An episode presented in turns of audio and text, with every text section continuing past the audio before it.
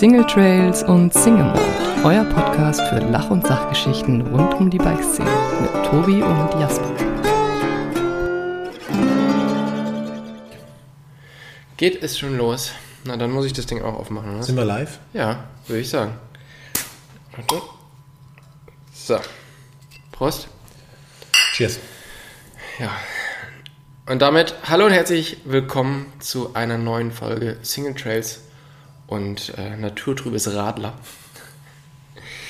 Es gibt wieder eine, ja, bisschen spezielle Folge und zwar eine äh, lang ersehnte Face-to-Face-Folge. Und zwar sitzen wir wieder in meinem Wintergarten an meinem knackenden Wohnzimmertisch und diesmal nicht mit Jasper Jauch, sondern mit Dennis Stratmann.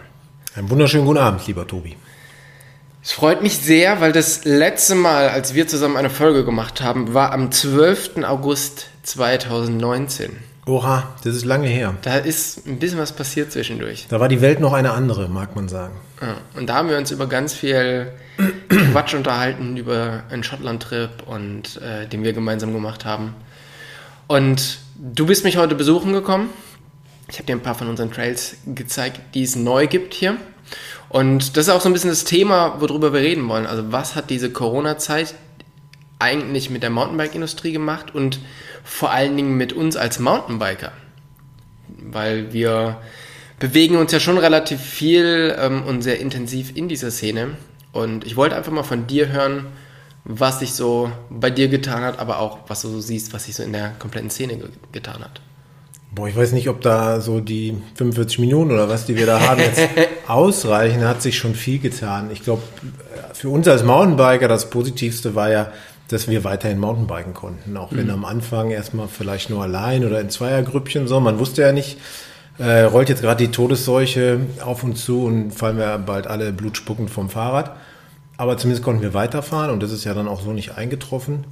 Und aber auf die Idee mit dem Fahrradfahren sind halt noch viele weitere gekommen. Ja. Und ähm, ja, die Industrie hat das sicherlich sehr gefreut und im Wald gab es sicherlich ein paar Probleme.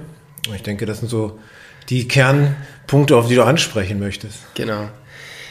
Ähm, bei dir hat sich zum einen mal sehr viel getan nach dem letzten Mal, wo wir gesprochen haben. Und zwar bist du ähm, mittlerweile richtiger Vollblut-E-Biker geworden.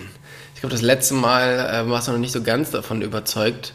Es war irgendwie kurz nach unserem Schottland-Trip, wo ich dich dazu gezwungen habe, E-Bike zu fahren und du eher noch so ein bisschen ähm, skeptisch warst. Wie schaut es jetzt aus? Wie viel fährst du E-Bike und Ja, also das Vollblut-E-Biker muss ich entschieden zurückweisen. auch wenn du mich immer gern in diese Schiene schiebst. Und äh, um auszuholen, da wo du mich damals aufs E-Bike gezwungen hast, das war zu einer Zeit, wo die Räder nicht gut waren. Also die E-Bikes waren echt scheiße damals und ich fand die scheiße und ich konnte mir auch nicht vorstellen, dass das mal cool wird. Und äh, für mich war das äh, wirklich nicht schön, dass es E-Bikes gab. Und da hat sich ja mittlerweile viel getan an der Technik und die Räder sind mittlerweile so cool und machen so viel Spaß, ähm, dass man das auch mit gutem Gewissen machen kann. Und ähm, ja, wie hat sich das verändert oder wie viel fahre ich E-Bike? Ich würde sagen, also wenn ich mit Kumpels fahre, fahre ich eigentlich 0% E-Bike, weil meine... also sind wir keine Kumpels? Ja, du hast ja eins. Du hast mich nicht ausreden lassen, weil meine Kumpels meistens keine E-Bikes zu Hause haben. Ne? Und dann fahre ich natürlich auch nicht E-Bike. Äh, du hast eins, so dann fahren wir beide auch gern zusammen mal E-Bike. Das finde ich dann auch cool. Ähm, und ansonsten grundsätzlich fahre ich lieber normales Mountainbike nach wie vor, weil ähm, vor allem bergab macht es einfach mehr Spaß. So, Punkt. Also wenn ich nur, das ist das, was mir Spaß macht, das Trails fahren. Also bergab irgendeinen schönen Mountainbike, Single Trail runterfahren, das macht mir mit dem normalen Rad einfach viel mehr Spaß, weil es spielerischer ist. Du kannst da viel mehr mit dem Trail rumzaubern. Und deswegen ähm, schlägt mein Herz nach wie vor für, fürs Biobike.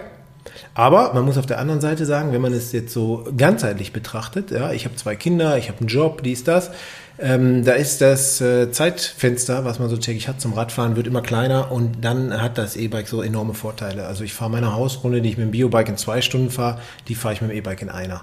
Und ähm, ja, von daher, wenn ich allein fahre, fahre ich fast nur noch E-Bike. Das muss ich auch zugeben, ja. Ja, crazy. Ähm, das ist ja auch immer das, was ich gesagt habe, irgendwie, dass gerade so Leute wie du, die haben jetzt irgendwie so die Skills, ähm, wirklich sehr, sehr gut Rad zu fahren, aber irgendwann geht halt die Zeit aus. Und genau für die Leute ist halt ein E-Bike eigentlich perfekt, oder? Weil du diese mehr oder weniger langweiligen ähm, Asphalt- bzw. Schotterweg-Strecken auf so einer Trailrunde einfach verkürzen kannst. Ja, du verkürzt die und wenn du tatsächlich Kumpels hast, die auch E-Bikes fahren, dann kannst du dich unterwegs äh, berghoch auch noch unterhalten. Das Ja. finde ich halt auch geil, dass du diesen äh, sozialen Faktor hast. Ne? Wenn du so irgendwie mit dem Biobike hochfährst, da kriegst du ja kein Wort raus, weil du einfach pulsmäßig am Anschlag bist. Und das hast du mit dem E-Bike nicht. Ja. Ja. Was würdest du sagen, auf die Frage, was ist E-Biken für dich? Was ist da deine Antwort? Also für mich ist E-Biken schon in gewisser Weise ein eigener Sport, weil ähm, ja, man fährt anders wie mit dem Biobike, man fährt auch andere Trails teilweise, also auch hoch fährt man mal andere Sachen. Also fähr, fährst du auch Trails hoch? Ich fahre jetzt nicht direkt Trails hoch, weil das finde ich assig, weil da könnte einem ja auch mal einer entgegenkommen oder so. Aber ich fahre Anstiege hoch, die ich vielleicht mit dem Biobike nicht machen würde, weil sie mir zu steil sind oder weil mir da, weiß nicht, da sind zwischendurch so viel rutschige Wurzeln, da komme ich mit dem Biobike einfach nicht gut hoch und mit dem E-Bike klappt es dann doch. Oder mal irgendwie so einen kleinen kurzen Stich, das mache ich schon. Oder ich fahre auch mit dem E-Bike teilweise viel längere Runden als mit dem äh, Biobike, wobei ich jetzt gar nicht Kilometer, äh, nicht Zeit meine, sondern Kilometer, ne? dass ich einfach mal so zwei Trailgebiete miteinander verbinde, die ich sonst mit dem Biobike gar nicht äh, gleichzeitig abradel. Aber ich würde schon sagen, es ist auch ein anderer Sport. Also bergab, du fährst auch andere Linien mit dem E-Bike, finde ich. Es liegt halt viel satter, du kannst so andere Linien fahren. Andererseits kannst du nicht mehr so spielen. Du ziehst nicht an jeder Wurzel ab oder so, du, du ballerst da eher so runter. Ähm, deswegen, also für mich gibt es eigentlich nicht so ein Entweder-Oder. Ich finde, das sind zwei unterschiedliche Dinge. Spannend finde ich das, was du gerade gesagt hast. Ja, es ist halt irgendwie assi, berghoch zu fahren, weil es könnte ja jemand entgegenkommen. Aber wie ist es denn jetzt, wo E-Bike dann doch immer mehr bei uns ankommt und die Trails ja fürs Biken gebaut werden? Also ist es bei euch schon so angekommen, dass auch Trails berghoch gebaut werden? Dass, dass einfach vielleicht klar ist, okay, dieser Trail, der ist für ein E-Bike, der ist berghoch. Einfach um das nochmal zu connecten. Weil wir sind hier ähm, vorhin bei uns hier in Lichtenfels in einem Trailgebiet gewesen und dann meintest du, Alter, der, der Anstieg hier ist richtig assi, selbst mit dem E-Bike. Und da würde ich zum Beispiel gerne irgendwie sowas Flowiges berghoch bauen, was bergunter gar keinen Spaß macht, aber halt man cool berghoch fahren kann. Ist es bei euch schon angekommen oder meinst du, das macht Sinn? Ja, Sinn macht das schon. Ich erinnere mich da auch nochmal an unseren Schottland-Trip damals. Da waren ja auch die, die Uphills, waren ja auch echt cool zu fahren, selbst mit dem Biobike. Ähm, klar macht das auch Sinn, aber ich, davon sind wir noch so weit weg, finde ich. Also gerade in der Ecke, wo ich wohne, da kriegst du ja schon den Kopf abgeschlagen, wenn du bergab mal einen Trail baust und es da einer auf die Idee kommt, berghoch auch noch einen zu bauen. Weiß ich nicht. Also wenn die da sind irgendwo, ja, ist cool, aber ähm, dafür neues Konfliktpotenzial in den Wald tragen, dass ich jetzt noch einen Uphill-Trail auch noch baue, würde ich, glaube ich, nicht machen. Okay. Ähm, du hast schon gesagt, es hat sich sehr, sehr viel getan. Als du angefangen hast oder als ich dich genötigt habe, waren die Bikes irgendwie noch scheiße. Ähm, die sind jetzt deutlich besser geworden, aber alleine vom Fahren würdest du trotzdem Biobike nehmen. Was denkst du, was muss sich denn noch verändern, damit man, damit wirklich das E-Bike eigentlich so die, die Lieblingswaffe wird? Ja, also für mich, aber ich glaube, sie müssten halt leichter werden in erster Linie, noch leichter.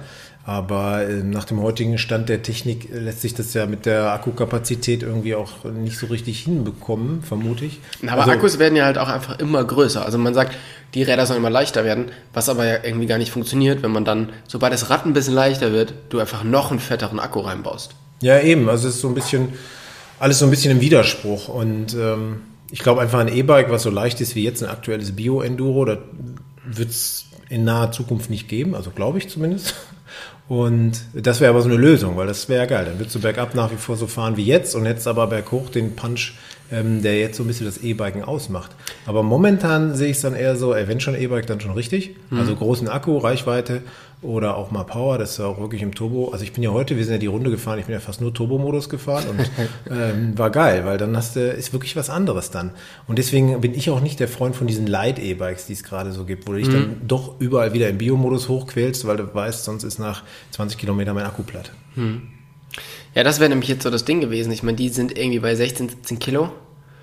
Ähm, und du hast halt trotzdem, ich glaube, 250 oder 300 äh, Wattstunden da drin, was am Ende ähm, fast die Kapazität ist, die wir am Anfang der E-Bike-Ära hatten.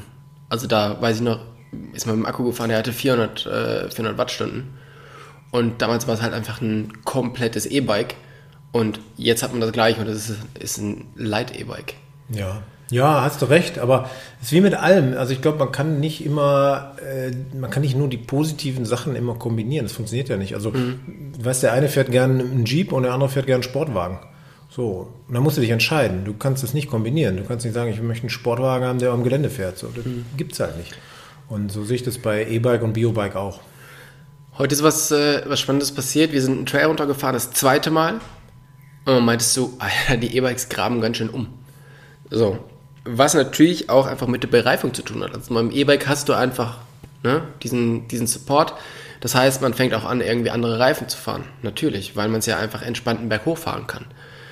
Glaubst du, dass das viel, also nochmal schlimmer ist oder da, da nochmal viel Konfliktpotenzial ist?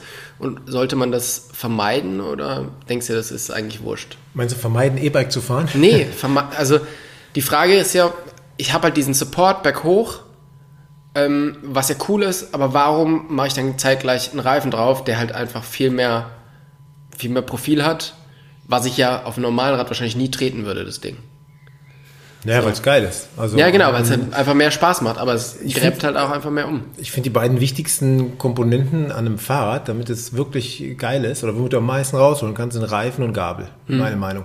Und äh, ein geiler Reifen also alles, was ich mir drauf mache, damit es leicht ist, damit ich schön äh, den Berg hochkomme, das macht so für Cross-Country-Fahrer Sinn oder so für, für Langstreckenathleten. Aber wenn du gerne Trails runterknallst, dann ist immer ein, ein schwererer Reifen mit einer dickeren Karkasse, den du mit weniger Luftdruck fahren kannst, bist du immer vorne.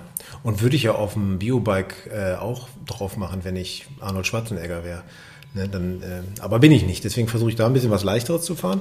Aber im Grunde genommen ist ein, ein schöner, satter ja, Gravity-Reifen schon was Feines im Trail, auf dem Trail. Ja.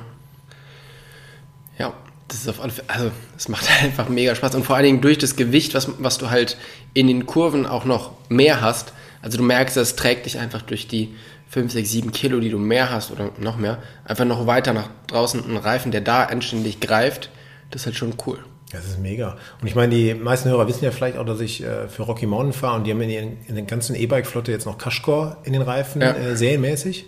Ich meine, es ist auch wieder ein Ticken Gewicht, aber es bringt so viel äh, Fahrstabilität und äh, Pannenschutz. Ja. Würdest du auf dem Biobike dir dreimal überlegen, ob du das montierst. Ja. Ne? Um E-Bike kannst du machen. Ja. Bevor wir jetzt in den, in den nächsten Themenblock reingehen, muss ich aber mal ganz kurz hier äh, noch einen, einen Schalter umlegen, weil ansonsten geht uns hier der Strom aus. Oha. Ja. Aber du als alter Radiomoderator bist es ja gewohnt, einfach lückenlos weiterzumachen. Ach, du hast gar nicht Stopp gedrückt. Äh, das wusste ich nicht. Dann hätte ich natürlich jetzt eine Anekdote aus deinem Leben erzählt. Aber aus meiner sorry, Jugend. jetzt bist du ja schon wieder da. Ja. Ich dachte, du hättest ganz professionell auf Pause gemacht und würdest das gleich rausschneiden. So was würde ich nie machen. Ähm, du bist jetzt in diesem E-Biken angekommen und wie gesagt, du machst es jetzt nicht nur, aber du machst es halt viel, du hast es halt irgendwie lieben gelernt. Was ist jetzt das nächste für dich, der nächste Trend? Wirst du jetzt Gravelfahrer? Ja, du wirst lachen, ich habe schon ein Gravelbike. ja. wir haben ja schon eine Tour zusammen gemacht. Genau, wir haben eine Tour zusammen gemacht und ähm, ja, ich äh, bei uns, also ich fahre ja auch ab und zu mal gern Rennrad und bei uns in der Gegend geht's nicht gut mit dem Rennrad. Wir haben viele schlechte Straßen und noch mehr schlechten Verkehr.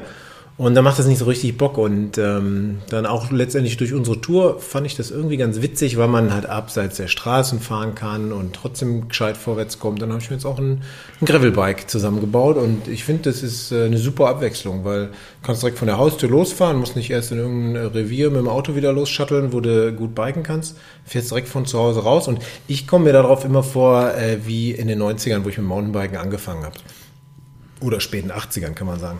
Ähm, weil es einfach geil. Du fährst auf einmal so einen stinke langweiligen Single-Trail in der Ebene und der hat auf einmal wieder voll Party-Faktor. Das mhm. ist das Coole am, am Gravelbiken. Ja.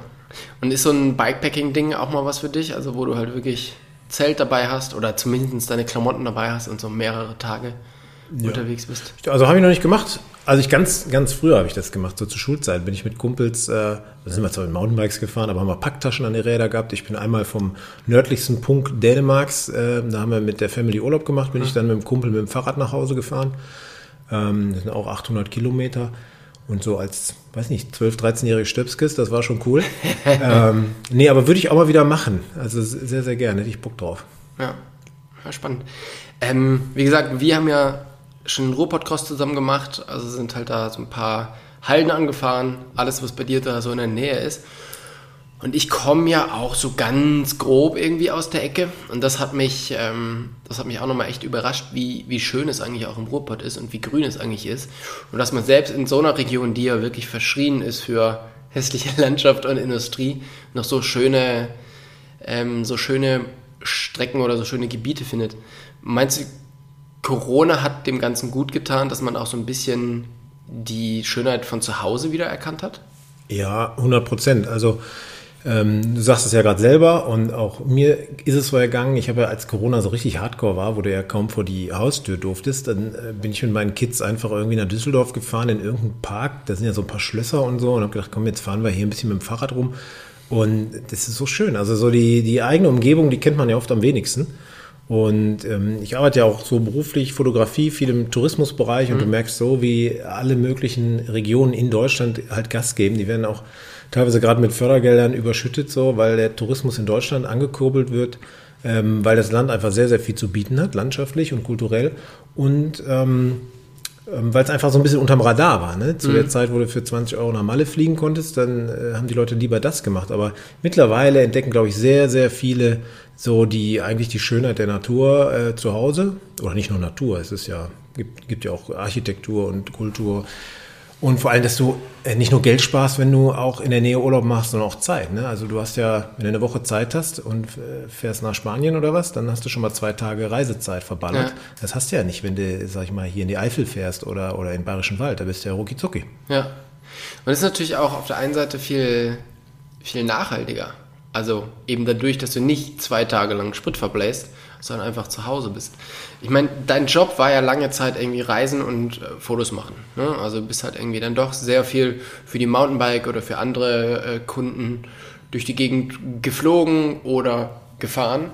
Ähm, wie ist es jetzt? Hat sich da bei dir auch vom Mindset was geändert in der Zeit? Ja, auf jeden Fall. Also Fliegen, ich war nie so ein richtiger großer Freund vom Fliegen, weil also gar nicht mal dieser ökologische Aspekt, der kam sicherlich später auch dazu, aber grundsätzlich, ich finde den Aufwand schon enorm, den man auch selber betreibt, mit zum Flughafen äh, Gurken und Gepäck aufgeben und weiß ich nicht, ich fand das nie so super cool. Klar, es gibt so ein paar Destinationen, die sind mega cool, so La Palma zum Beispiel mhm. zum Biken, da kommst du halt nicht ohne Flieger hin. Aber ansonsten habe ich schon immer versucht, ähm, irgendwie ein bisschen äh, Sachen anzusteuern, die du mit dem Auto erreichen kannst. Und ja, ich glaube, das ist unterm Strich schon ökologischer, mit dem Auto irgendwo hinzufahren, aber Klar, wenn man sich über Ökologie unterhält, ist es natürlich am besten, wenn du zu Hause bleibst. Mhm. Und da ist halt, ähm, habe ich so ein bisschen das Gefühl, dass das immer mehr Leute entdeckt haben und dass das auch immer mehr Leute so wahrnehmen. Hast du, wie ist das, wenn du jetzt, wenn du jetzt deine Freunde siehst, die halt, als wir den letzten Podcast aufgenommen haben im August 2019, sind die halt, haben die ein Bild gepostet von, wir fliegen jetzt nach Sri Lanka. Damals wahrscheinlich, oh cool, was ist jetzt, zwei Jahre später? Wenn du, die, wenn du dieses gleiche Bild siehst, was denkst du jetzt? Ja, das Mindset hat sich schon grundsätzlich ein bisschen verschoben, denke ich. Aber ich hatte, ich hatte neulich eine ähnliche Diskussion wie wir gerade mit einem Kumpel, der 15 Jahre jünger ist.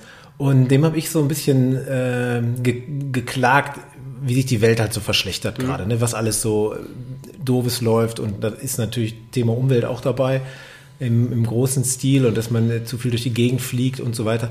Und dann meinte er, das wäre nur meine subjektive Wahrnehmung, das ist wahrscheinlich mein Alter. So kurz vor der Midlife-Crisis, hast zwei Kinder und auf einmal machst du dir Sorgen um die Zukunft. Und äh, da denke ich bis heute noch drüber nach, weil das Gespräch ist nicht so lange her, ob da vielleicht was dran ist. Das ist mhm. eigentlich, eigentlich sich nicht so viel geändert hat. Aber in meiner Wahrnehmung hat sich schon viel geändert. Und ich muss sagen, klar, wenn jemand irgendwie äh, nach Paraguay fliegt und da mit dem Fahrrad einen Berg runterfährt, irgendwie freue ich mich für den, dass der das macht, aber insgesamt denke ich mir auch, ja, vielleicht machst du einfach nur für dich oder, oder, also es ist schon, es hat so einen faden Beigeschmack, weil es, mhm. äh, ich weiß auch nicht.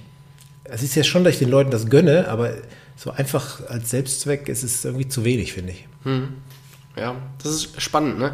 Meinst du, dass äh, lokal das coolste Abenteuer finden ist das neue weit weg sein? Ja, vielleicht, keine Ahnung. Nein, ich glaube, der Mensch wird immer oder zumindest die, die gerne aus dem Haus gehen, gibt ja auch viele Stubenhocker, ne? aber die, die gern rausgehen und was erleben, die wollen das auch in Zukunft machen. Und du siehst ja auch jetzt, wie sich das Reiseverhalten schon wieder ändert, hm. dass viele schon wieder weite Reisen machen und ähm, einen Strand auf Mauritius geiler finden als an der Nordsee. Wobei, wenn du es mal wirklich ganz objektiv betrachtest, ist so ein Nordseestrand in Holland mega geil. Ne? Ja. Aber trotzdem, die Leute wollen halt irgendwie in die Karibik oder keine Ahnung, weil es ist, ist was Besonderes. Und dann, die meisten Menschen haben ja auch wirklich einen, einen Job, der sie die meiste Zeit des Jahres auffrisst. Und die paar Tage, die sie dann für den Urlaub haben, wollen sich auch was gönnen. Ne? Und dann, dann machst du das auch. Und dann fällt dieser Umweltaspekt vielleicht auch hinten runter. Was ich mir halt so, also wie du halt schon meinst, die, die Leute wollen irgendwie was Besonderes und das Besondere findet man entweder, wenn man weit weg ist, aber natürlich auch, wenn man was Besonderes in Deutschland erlebt.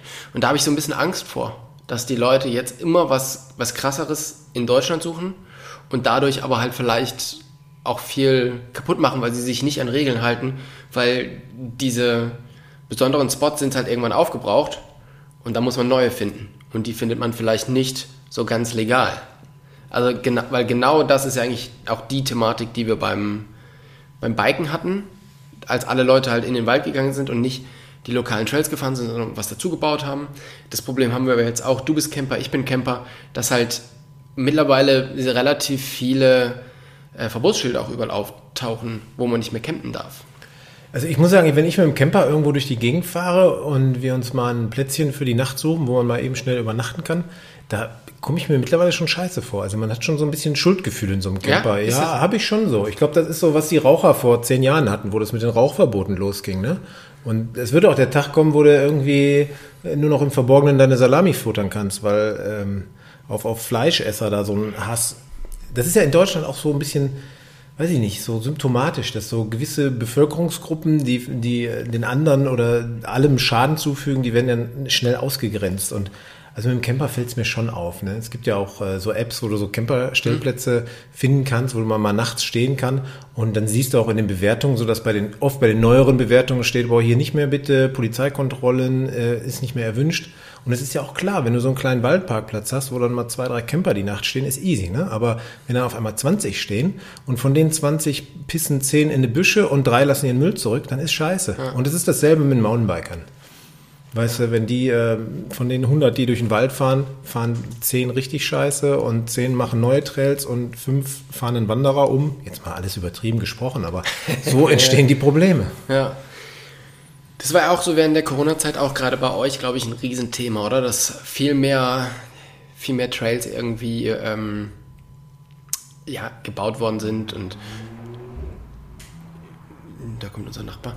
Ähm, und du hast auf deinem Rad einen Sticker kleben, Stay on Trails. Stay on trail or stay at home. Ja, genau. Ähm, wie, wie löst ihr diese Probleme, beziehungsweise was sind so die, Ja, also das mit dem Stay on Trail or Stay at Home, das war ja mehr so gemeint, dass man nicht immer Shortcuts reinfahren soll, weil bei uns ist natürlich, äh, teilweise sind die Trails schon auch ein bisschen schwierig mit engen Kurven und so und jetzt hast du dann Leute, diese, ich sag mal, diese Corona-Biker, die neu dazugekommen sind, die haben nicht die Fahrskills, die kriegen dann vielleicht irgendeine Kurve nicht und fahren dann einfach geradeaus. Und dadurch entsteht dann so ein, so ein Wurzelwerk an Trails, wo nicht mehr eine definierte Linie ist, sondern zig. Und das finden wir halt alle blöd und deswegen äh, haben wir diese Sticker uns dann überall hingeklebt. Und es wird auch mittlerweile echt akzeptiert. Also wir haben dann so Shortcuts auch zugelegt mit Ästen und ähm, anfangs wurden die noch immer wieder aufgelegt, aber jetzt dann auch nicht mehr. So, das ist anscheinend bei den Leuten mittlerweile angekommen. Aber äh, die Problematik, dass neue Trails gebaut werden, das ist eher zurückgegangen, weil ähm, wir haben ja, jeder hat ja in seinem Revier, sag ich mal, so einen Hardcore-Locals, die Trails bauen. Das ist ja nur eine Handvoll Leute meistens. Ne?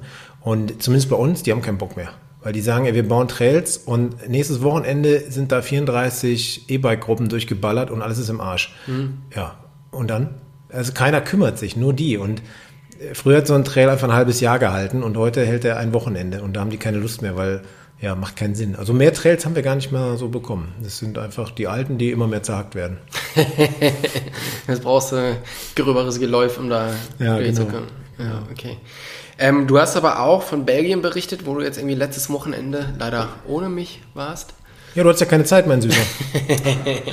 Haben wir den Termin schon ein paar Mal verschoben und irgendwie. Ah, ja, ich weiß. ich bin ja früher, also das ist wirklich, Anfang der 90er bin ich viel mit einem Kumpel aus Aachen in Belgien Downhill-Rennen gefahren, Mhm. weil die hatten da in den Ardennen eine sehr geile Downhill-Rennszene mit natürlich super kurzen Strecken, so zwei Minuten Dinger, Mhm. aber die waren immer schon gnarly. Also es war damals schon echt Hightech und Es war immer ein bisschen hemdsärmlich organisiert, aber irgendwie auch cool. Die hatten die Finalläufe im Fernsehen live und das war für damalige Zeit schon echt Magic. Und ähm, ich habe, ich nenne ihn mal einen Instagram-Freund, ähm, dem folge ich halt auf Instagram, ist ein belgischer Enduro-Fahrer und den sehe ich da immer äh, so auf echt coolen Strecken rumfahren. Den habe ich dann angeschrieben, ähm, ob man da nicht mal was machen kann, so eine Story, so eine Reisestory äh, fürs Mountainbike-Magazin, weil für die mache ich ja sehr viel. Und er sagt, ja klar, komm rüber, ist super hier, wir haben Pommes, wir haben Bier und wir haben Trails, also ist Paradise hier in Belgien. Und dann habe ich gesagt, ja, wir haben aber ein Problem. Ein Mountainbike ist natürlich ein, ähm, ein Medium, das sich seiner Verantwortung bewusst ist. Wir können echt nur äh, legale Sachen fahren. Also du kannst uns jetzt nicht irgendwelchen illegalen Scheiß zeigen. Habt ihr legales Zeug? Und er sagt, ja klar, wir haben ja schon fünf Trailcenter und dieses Jahr kommen noch vier dazu. Und ich so, was ist denn da los? Ja, nix wie hin.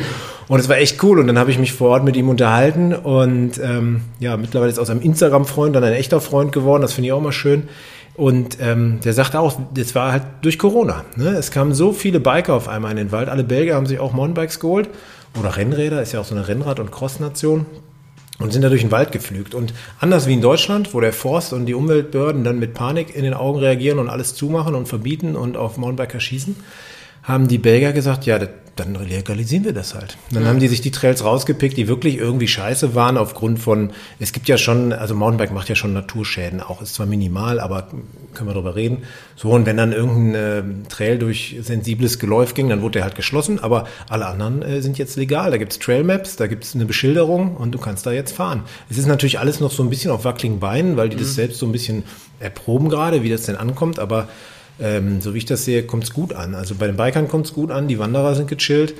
Was jetzt noch nicht stimmt, ist die Infrastruktur drumherum. So, mhm. Es gibt keine Parkplätze, ist ein Thema. Also jetzt am Wochenende war eine, das war einfach so rappelvoll da, weil das ist ein kleiner Parkplatz für 20 Autos und der ist so am Wochenende schon voll mit Wanderern ja. und jetzt kommen noch 100 Radfahrer dazu.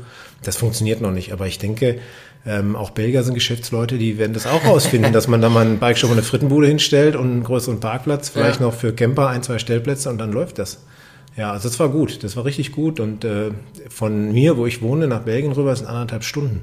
Das äh, lohnt sich auch für einen Tagestrip. Ja, das ist schon cool und wenn das erstmal die ganzen Leute aus dem Pott sonst noch mitbekommen und aus dem Rheinland und so, dann ist da richtig was los, weil... Ja, ich fände es viel besser, äh, wenn die Forstbehörden hier in das Deutschland das mal mitbekommen genau, das würden, ne? dass ja. man auch so ein Winning-Konzept draus machen kann. Ist nicht immer alles ist ein Problem, vieles ist auch mhm. eine Chance.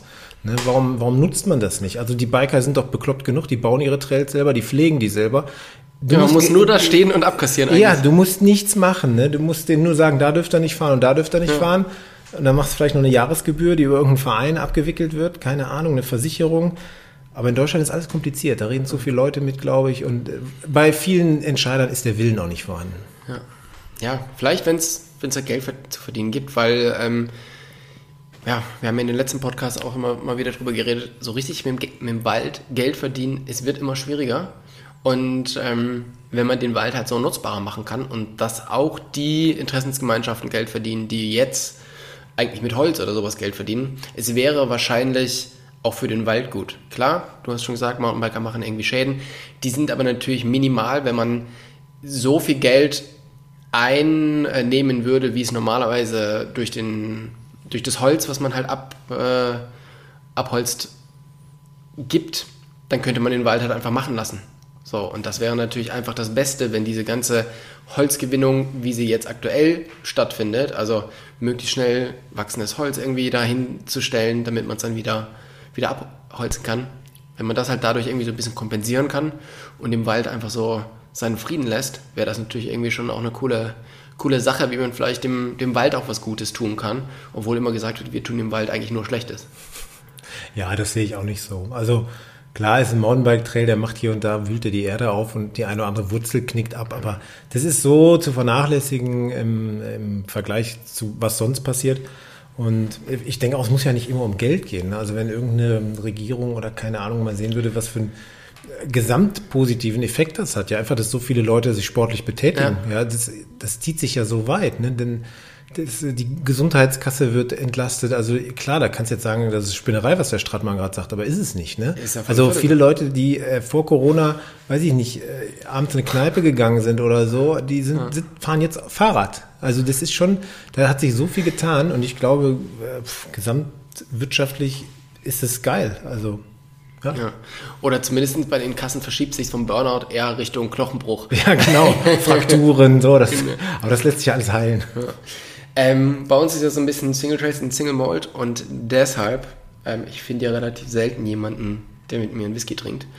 Und deshalb möchte ich jetzt die Chance nutzen. Du hast gesagt, du magst gerne rauchige Whiskys und deshalb verkosten wir jetzt hier einen La Frog Quarter Cask Single Malt. Ähm, das ist tatsächlich relativ rauchig. Ich weiß, den mag ich. Also ich bin ja nicht sehr riesen Whisky-Fan, war ich auch letztes Mal nicht, aber ähm, du hast mich nicht nur zum E-Biken gebracht, du hast mich auch zum Whisky-Trinken gebracht und wir waren ja auch nach dem letzten glaube, Podcast ziemlich sternhagelvoll. ich habe einen größeren Impact auf dein Leben, wie ich gedacht habe. ja, allerdings, ja, allerdings. Anscheinend schon, ne? Nee, aber der ist ähm, wirklich, finde ich geil. Genau.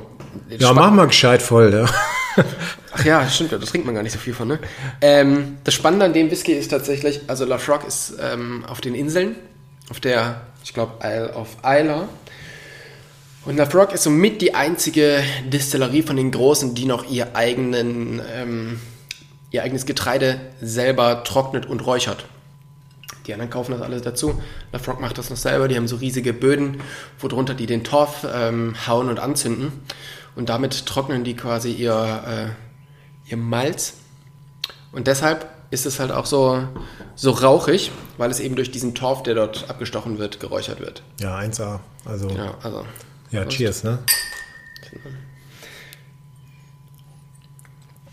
Oh, Alter, ein lecker Tröpfchen.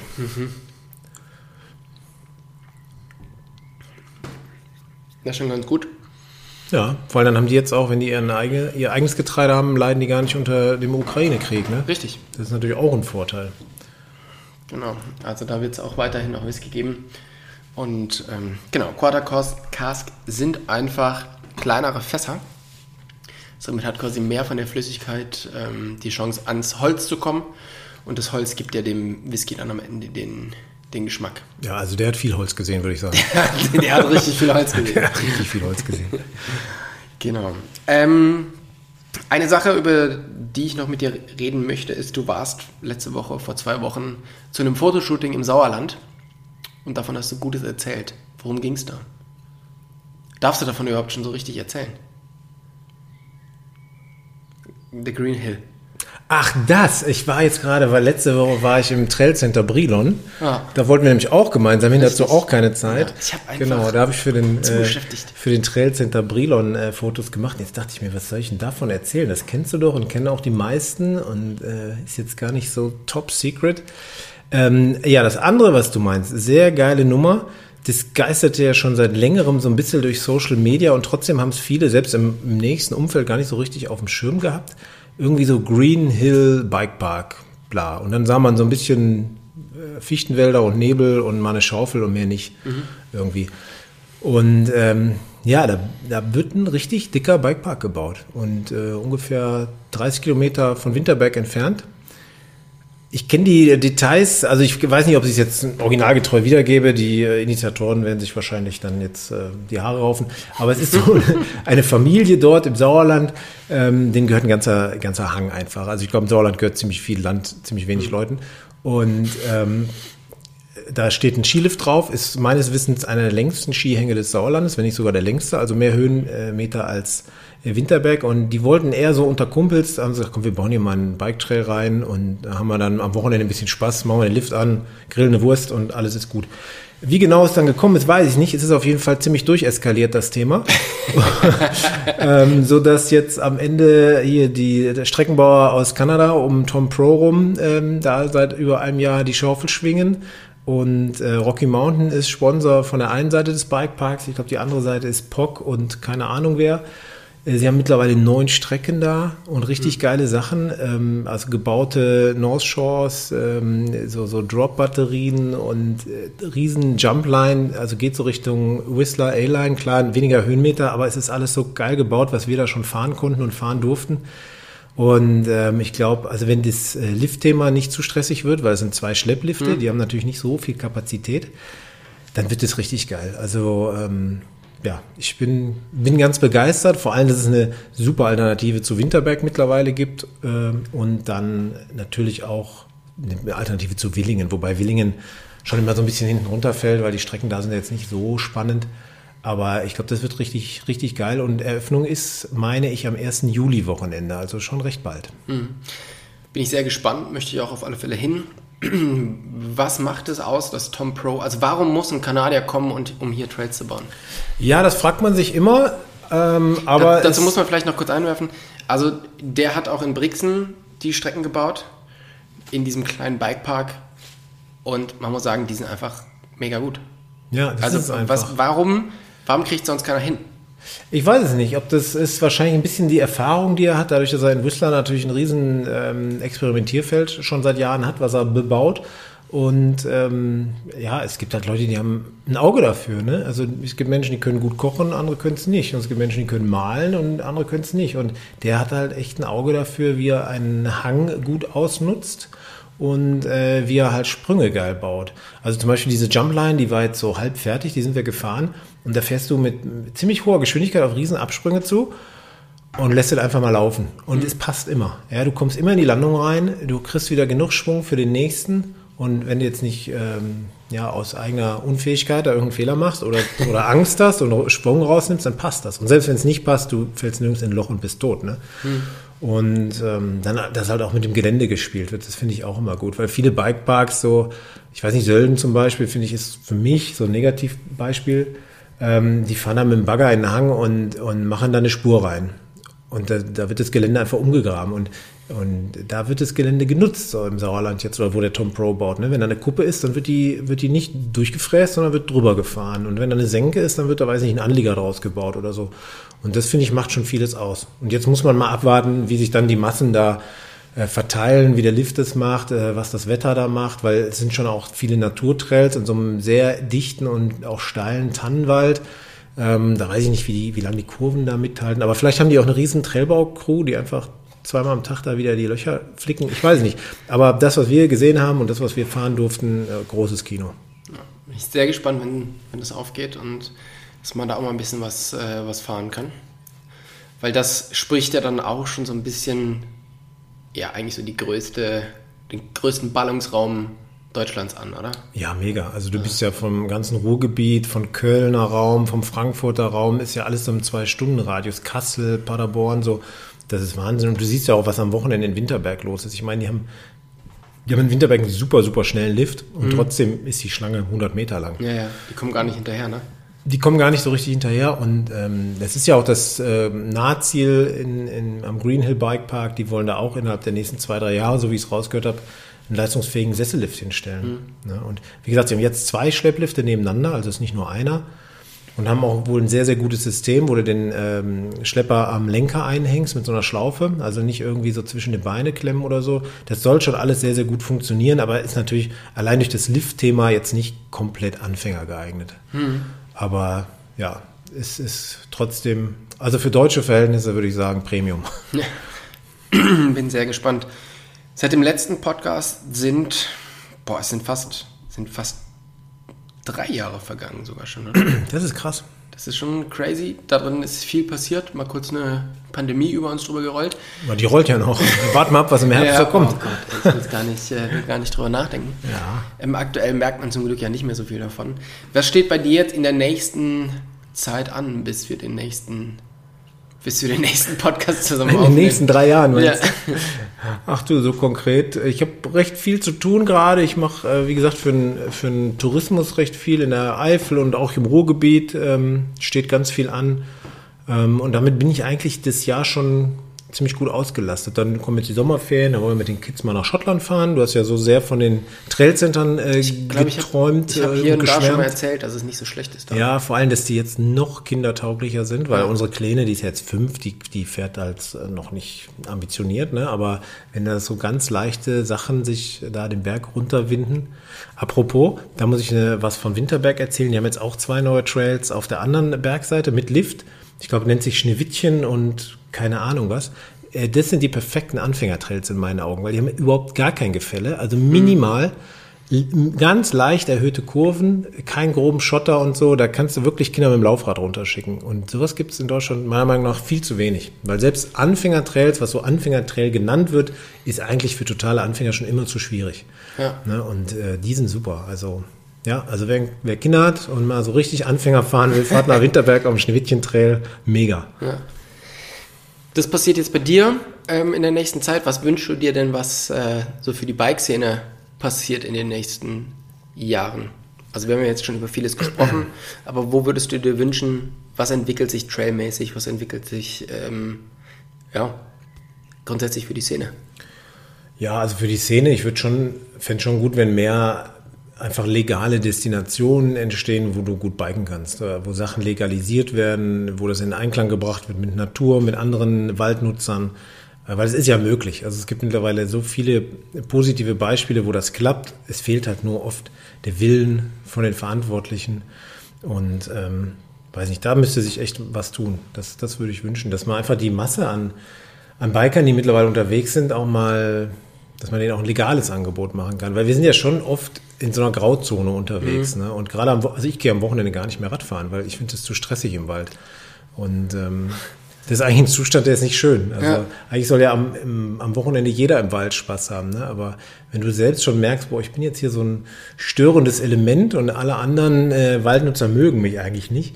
Und klar, wenn du auf so einen Waldparkplatz kommst und dann ist drei Viertel äh, der Parkplätze belegt von äh, Autos mit Dachträgern oder Heckträgern, dann ist da so eine, ja, so eine Disbalance. Und ich finde, gerade bei uns in der Region ist es gerade so an einem Kipppunkt. Also in dem, in dem ähm, Revier, wo ich viel Rad fahre, da ist jetzt so eine Petition sogar in Gange, dass, die, äh, dass es verboten werden soll mit dem Mountainbiken da im Wald, dass das Ordnungsamt da Kontrollen laufen soll. Mhm. Und das ist natürlich eine Scheißentwicklung. Ich würde mir das genau anders wünschen. Aber ja, da müssen wir mal gucken, was die Zeit so mit sich bringt. Es ist sehr spannend, dass äh, Fahrradfahren ist die in Deutschland am meisten ausgeübteste Sportart, noch weit vor Fußball. Und es ist eigentlich interessant, dass ähm, dieses ganze Mountainbiken eigentlich nicht auf legalen Füßen steht. Obwohl ja. es halt einfach die meisten Leute machen. Ja, weil es keine Sportstätten dafür gibt, ne? Ja. außer die Handvoll Bikeparks und, und die fünf Trailcenter oder was, wie viele es sind in Deutschland, gibt es ja nichts. Ne? Und sobald du im Wald fährst, ist es ja hier und da auch nicht verboten, aber auch nicht so wirklich gern gesehen und nicht geduldet. Und wenn du Fußball spielen willst, gibt es halt in jeder Stadt einen Bolzplatz und drei Sportvereine und Fußballplätze. So, da gibt es ja eine Infrastruktur, ja. wo du kicken kannst. Ja, das ist schon spannend. Hoffen wir, dass sich da einiges tut. Unbedingt. Ich denke, wir sind teilweise auf einem guten Weg und teilweise müssen noch ein paar Leute überzeugt werden. Aber ja, vielen, vielen Dank für deine Zeit. Ich würde sagen, wir trinken jetzt hier noch ein bisschen was von dem äh, von einem Whisky. Sind wir schon wieder rum? Das geht immer, mit dir geht die, vergeht die Zeit wie im Flug, Tobi. Das ja, ist ein. Wie, wie im Fluch. Ja. ja. Das ist ein Fluch. In diesem Sinne, vielen, vielen Dank. Prost. Bis zum nächsten Mal. Bis zum nächsten Mal.